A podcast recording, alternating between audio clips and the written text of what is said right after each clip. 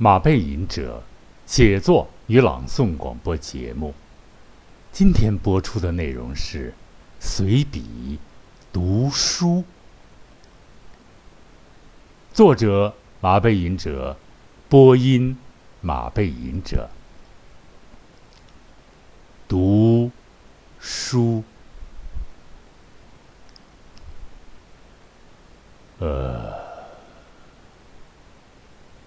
我不想附庸风雅，识人牙慧，所以啊，碰这个题目就有点吃力不讨好的意思吧。有很多人对读书有很多漂亮的赞誉之词，但有不少附庸风雅的，还有很多的节目让人们看到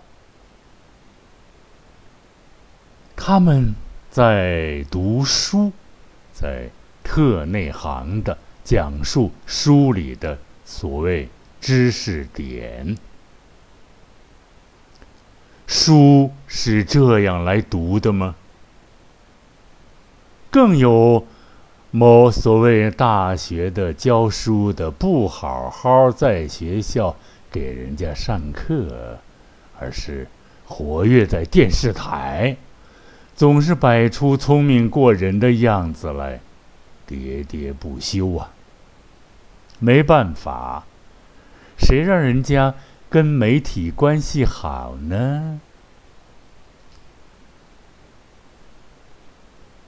我认为啊，读书是读给自己的，不是给人家装装样子的。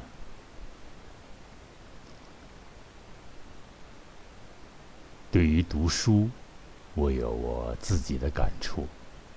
首先，我的读书是在无可奈何的时候开始的，因为我发现，除了读书之外，读书还有很多的作用和好处。这一笔先放一放。我认为啊，要先做几个区别吧，啊，那就是读书啊，阅读啊，朗读、朗诵，三者，我认为应该有一个区别。这可能就是我的啊，我个人的一管之见。读书当然包括阅读啊。曾经有过一个所谓“人不读书，好自读书”的荒谬的十年。那时，还有人读书吗？有很多有识之士，并没有，啊，并没有放下书本，听凭愚昧。所以我说，读书是一个很个性化的事情。读书是你个人的事，不是给人家看的。读书进入广袤的个人的脑海，个人的灵魂漂泊在漂泊在无边无际的知识的海洋。你通过读书，间接的看到了古往今来。天地恒通的伟大世界，品味了隽永的人类的最细腻的所有情感。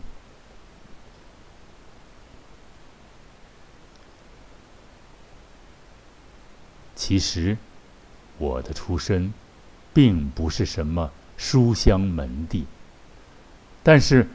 在我记事时起，我就自觉的拿起了书本。当时也不知书中有什么，但在那个愚昧的环境里，我就是知道书是你在这个世界上最忠诚的伙伴。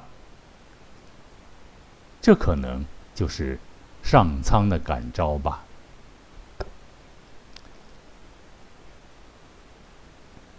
当时，我家有一个部队的女邻居，从他家我拿来了小人书和大人的书来读。由于我自幼喜读书，他非常的喜欢我，甚至。我在他那里读到过《金瓶梅》。这位阿姨姓李，至今我还记得她。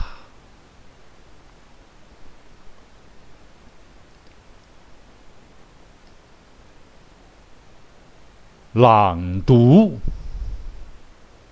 很多人啊，包括自诩成功之人。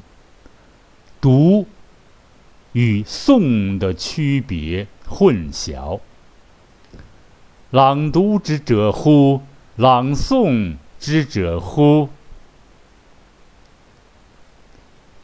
首先，朗读有着个性化的色彩，是属于小范围的，不念出声来，属于默读。内心独白，内心的无声语言的回响，念出声来。如果是给自己听的，这就意味着强调重点和为精彩的句子喝彩，拍案叫绝是也。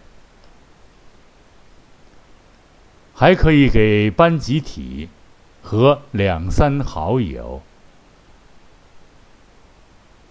这只是小范围的、一般的音量的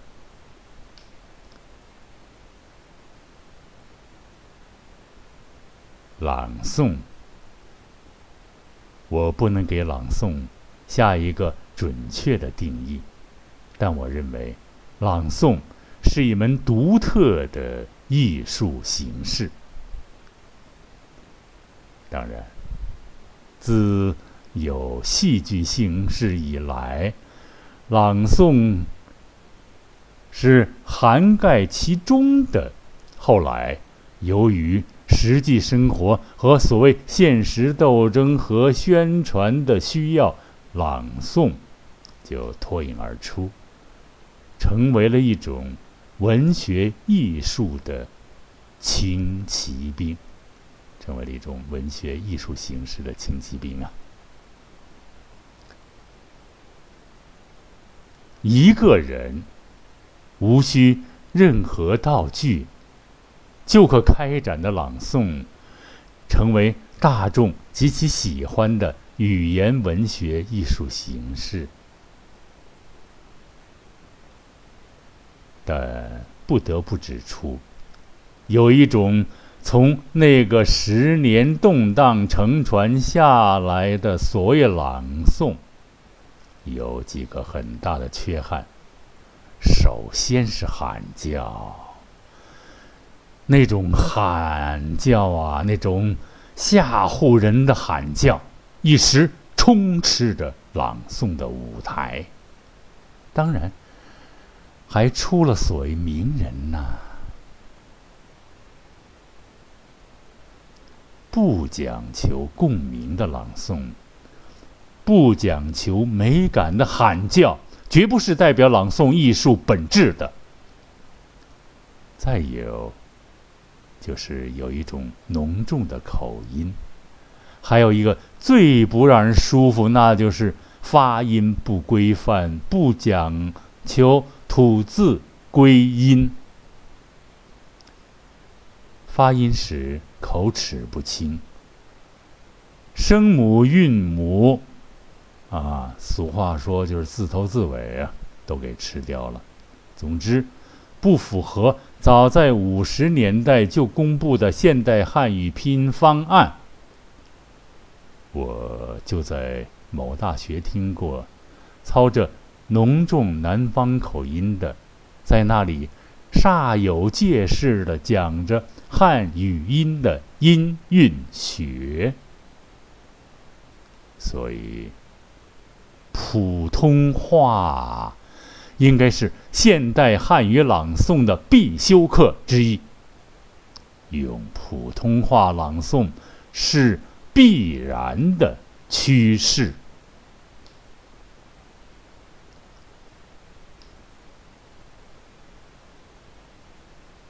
诚然，广义的朗诵还应包括古代诗词赋的吟诵，但吟的方法还有所谓九声。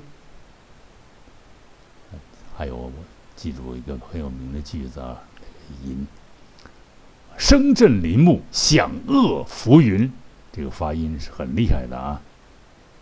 但是我还没有找到相关的原始的声音材料和当时注音方式的相关文字记载材料，可能有，可能图书馆里这种孤本啊见不到。我查过，图书管理员。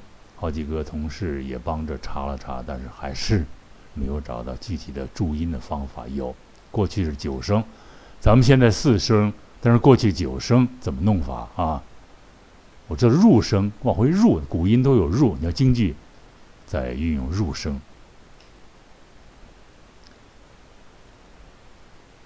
这个没有相关文字记载材料，咱们就按下来不表。留待以后慢慢研究吧。另外，舞台上的朗诵，因为面对观众，有着夸张的色彩，留待以后探讨。本文也不在这儿进行展开。好了。回到这篇文章的开头，要不然就有行家说：“嘿嘿嘿，马背吟者掉损了，啊，损什么呀？损是什么呀？木匠过去不用钉，做榫穿是吧？榫卯结构是中国古代木匠的伟大的创举，啊，引用到写作里边是一个。”重要的术语吧，啊，就掉了一块儿，嗯，给落了。好，咱们接上开始那句话，那句所谓伏笔，再谈一谈。跟我回到开篇的那句话，对于读书。我有我自己的感触。首先，我的读书是在无可奈何的时候开始的，因为我发现，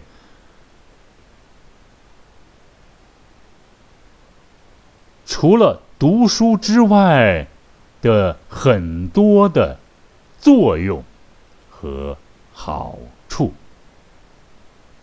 啊，因为我发现了。读书之外的很多的作用和好处。什么是无可奈何才开始读书？这里出现“读书”这个概念，有区别于小时候开始接触书啊。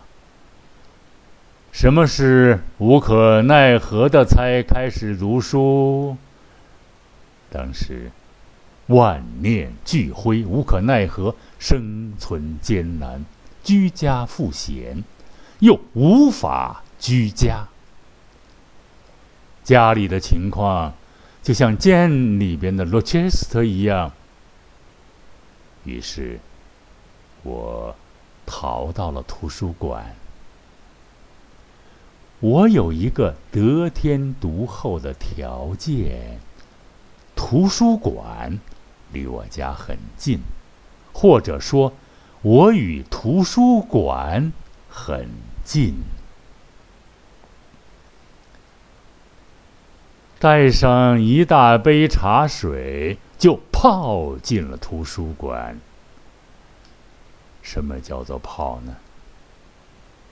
因图书馆提供开水，随意添加，一泡就是一天。看困了就睡，如果不困，就看一些枯燥的书、难懂的书，困意就来了。那一阶段，看了很多书，有心理学方面、认知心理学的、汉语音的啊，汉语音音韵学的。大量的古代文学珍品啊，文学作品很多是没有句逗的啊，白文密密麻麻一篇自己逗，很有意思。就是就是 对不起啊，就是练古文的，练古文最重要的一个一个就是这个看你懂不懂古文啊，最重要一个衡量的方法。如果你不会句读，那就说明你不知道，因为古文它那个含义太丰富，一个字儿、几个字儿、一一群字，啊，和和分开，它意思完全完全的不同啊。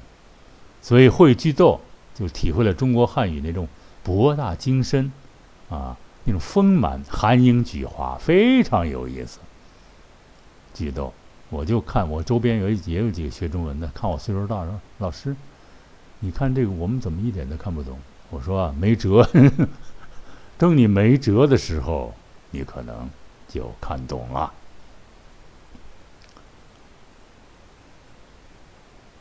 那一阶段看了很多的书啊，哎呀，真是煞有介事的读啊，然后。读累了睡，睡醒了看，啊，若有若无之间，似懂非懂之间，在寂静的图书馆里，心里的活动，却如大海般的澎湃。那时候，我居然还读了读到了《道德经》，啊，八千八百八十字，据说是老子陶官。人家士兵，那官员说：“你写个东西，我让人走。”他啪啪啪写下了《道德经》，到底啊，地生天，天生地什么？到现在，哼，我也没闹机密啊，也没闹懂，言情话没闹机密啊。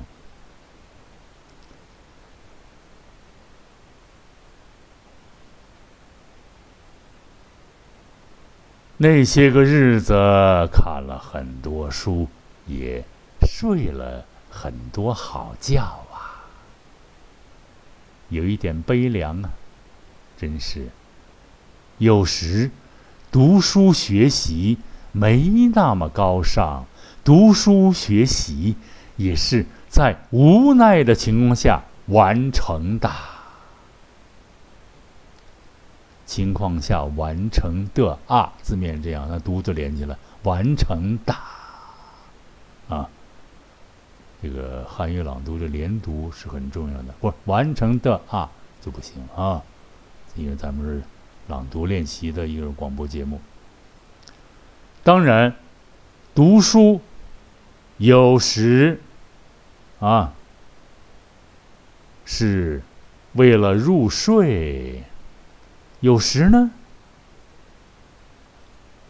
这个入睡我看也可以算是。读书的作用之一吧，啊，这个作用后来我就发挥它了，因为我我放了很多枕边书，啊，最近新调了一本希勒的他的文艺理论、文学理论，很了不起，人几百年前就写的这么好的东西了啊，当然挺枯燥啊。一睡不着觉，打开灯看两眼，就迷瞪了。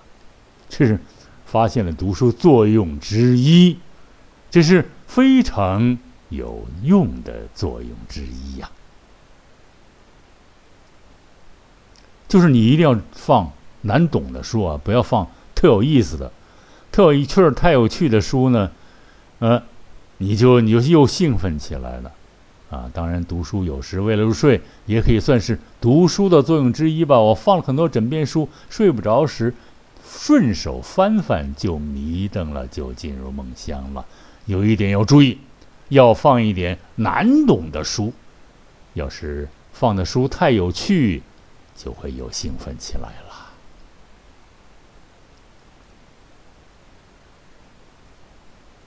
饱读诗书。气自华。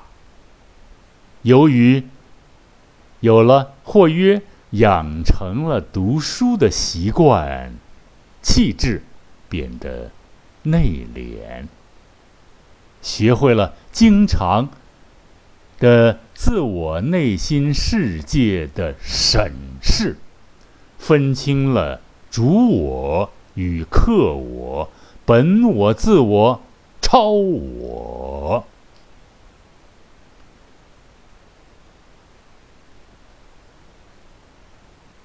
读书破万卷，下笔如有神。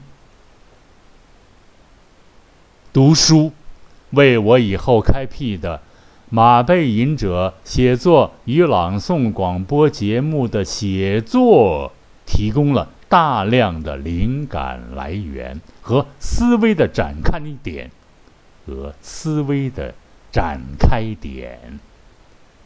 读书，也对读书与生活的知识点的繁衍展开成章，提供了丰厚的基础。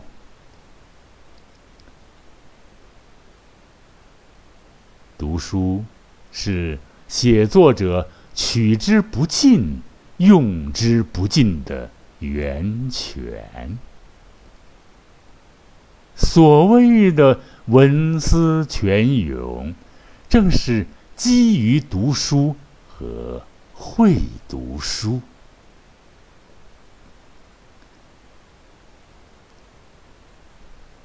咀嚼美食，品味美酒。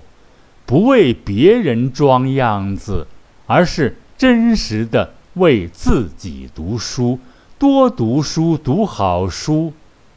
还有，写作、朗诵，应该成为我们物质生活和精神生活的最重要的组成部分。